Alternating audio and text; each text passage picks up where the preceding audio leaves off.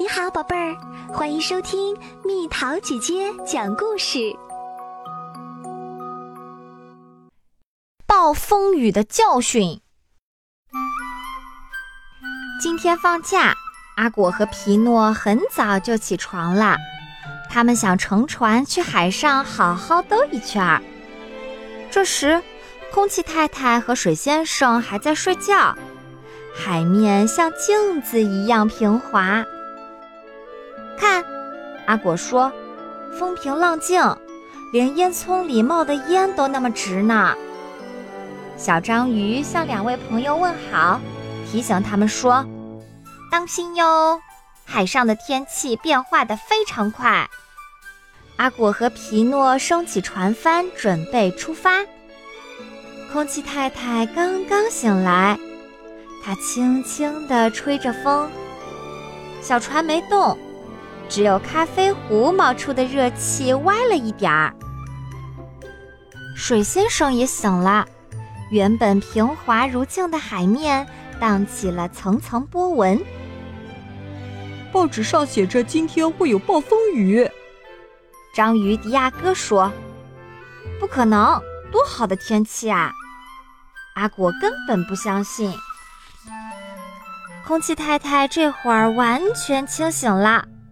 呼吸也变得悠长起来。阿果长起舵，小船向海上驶去。出发啦！皮诺来到船头欣赏风景。别去得太远，守灯塔的奥迪娜警告他们。他很了解大海。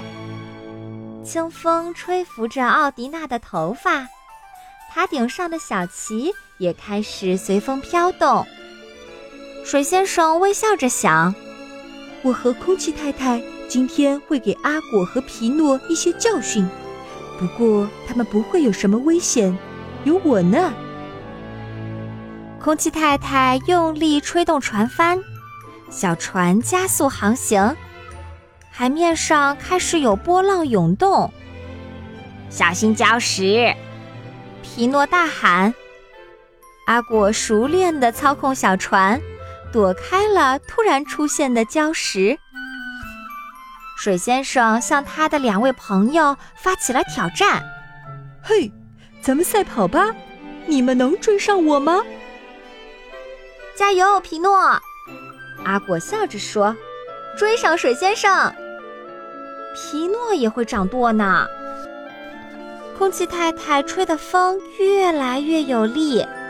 小船箭一般飞速前进，章鱼迪亚哥的报纸也被吹跑了。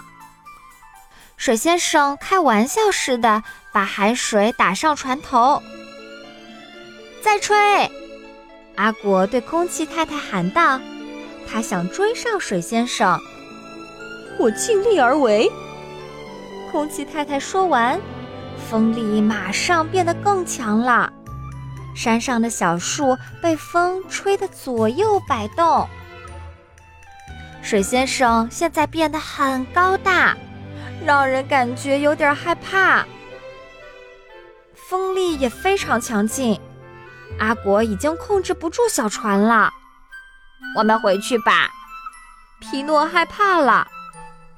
阿果无奈地说：“我们现在已经来到大海深处了。”水先生想让他俩明白，原本平静无波的大海，可能在短时间内就变得风高浪急，非常危险。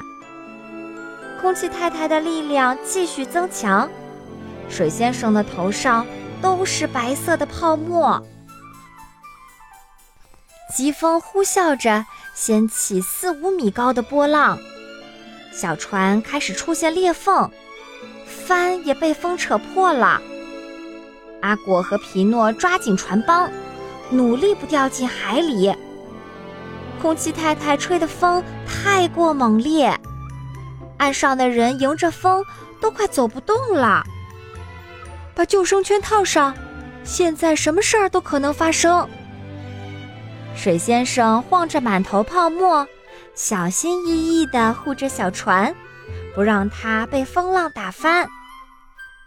可是，一片巨大的乌云又飘了过来。现在，真正的大风和暴雨降临了。风和海比赛着，看谁能发出更大的声音。巨云中不时爆出耀眼的闪电，不断有树枝被大风吹折卷走，小船的桅杆也断了。阿果和皮诺随着波浪起起落落，被海浪和暴雨浇得浑身透湿。你们太厉害了！阿果喊道：“求求你们，让我们回家吧！”是的，回到温暖的家。皮诺也大声的喊：“水先生变得像山一样高大，他把小船放在鼻子上玩平衡游戏。空气太太使出了全力，海面上掀起了滔天巨浪，陆地上屋顶也被烈风掀飞了，太可怕了！阿果和皮诺从来没见过这种景象。”他们现在一点儿也不觉得好玩了。风力达到十级的时候，大树被连根拔起，矗立了几百年的古塔也断成了两截。水先生叫来了蓝鲸，对他说：“我把阿果和皮诺交给你了，把他们带到安全的地方。我得让空气太太平静下来。”他也太夸张了，水先生接着说：“阿果和皮诺猛地跳到了蓝鲸柔软的背上，小船瞬间变沉没了。蓝鲸已经见识过许多场暴风雨，它悠闲地穿行在波浪中，像一艘拖船一样强壮有力。”它的脊背是安全的避难所。现在风力达到了顶点，此时的风有一个可怕的名字——飓风。阿果和皮诺心惊胆战地看着这天翻地覆的恐怖景象。本来该在上面的到了下面，下面的又到了上面，没有一样东西在对的地方。幸好空气太太再也吹不动了，停了下来。水先生翻了一个大跟头，对阿果和皮诺说：“现在一切都开始恢复平静了。你们今天在暴风雨中得到教训了吗？”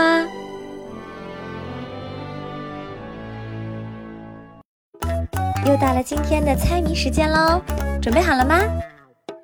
坐也是卧。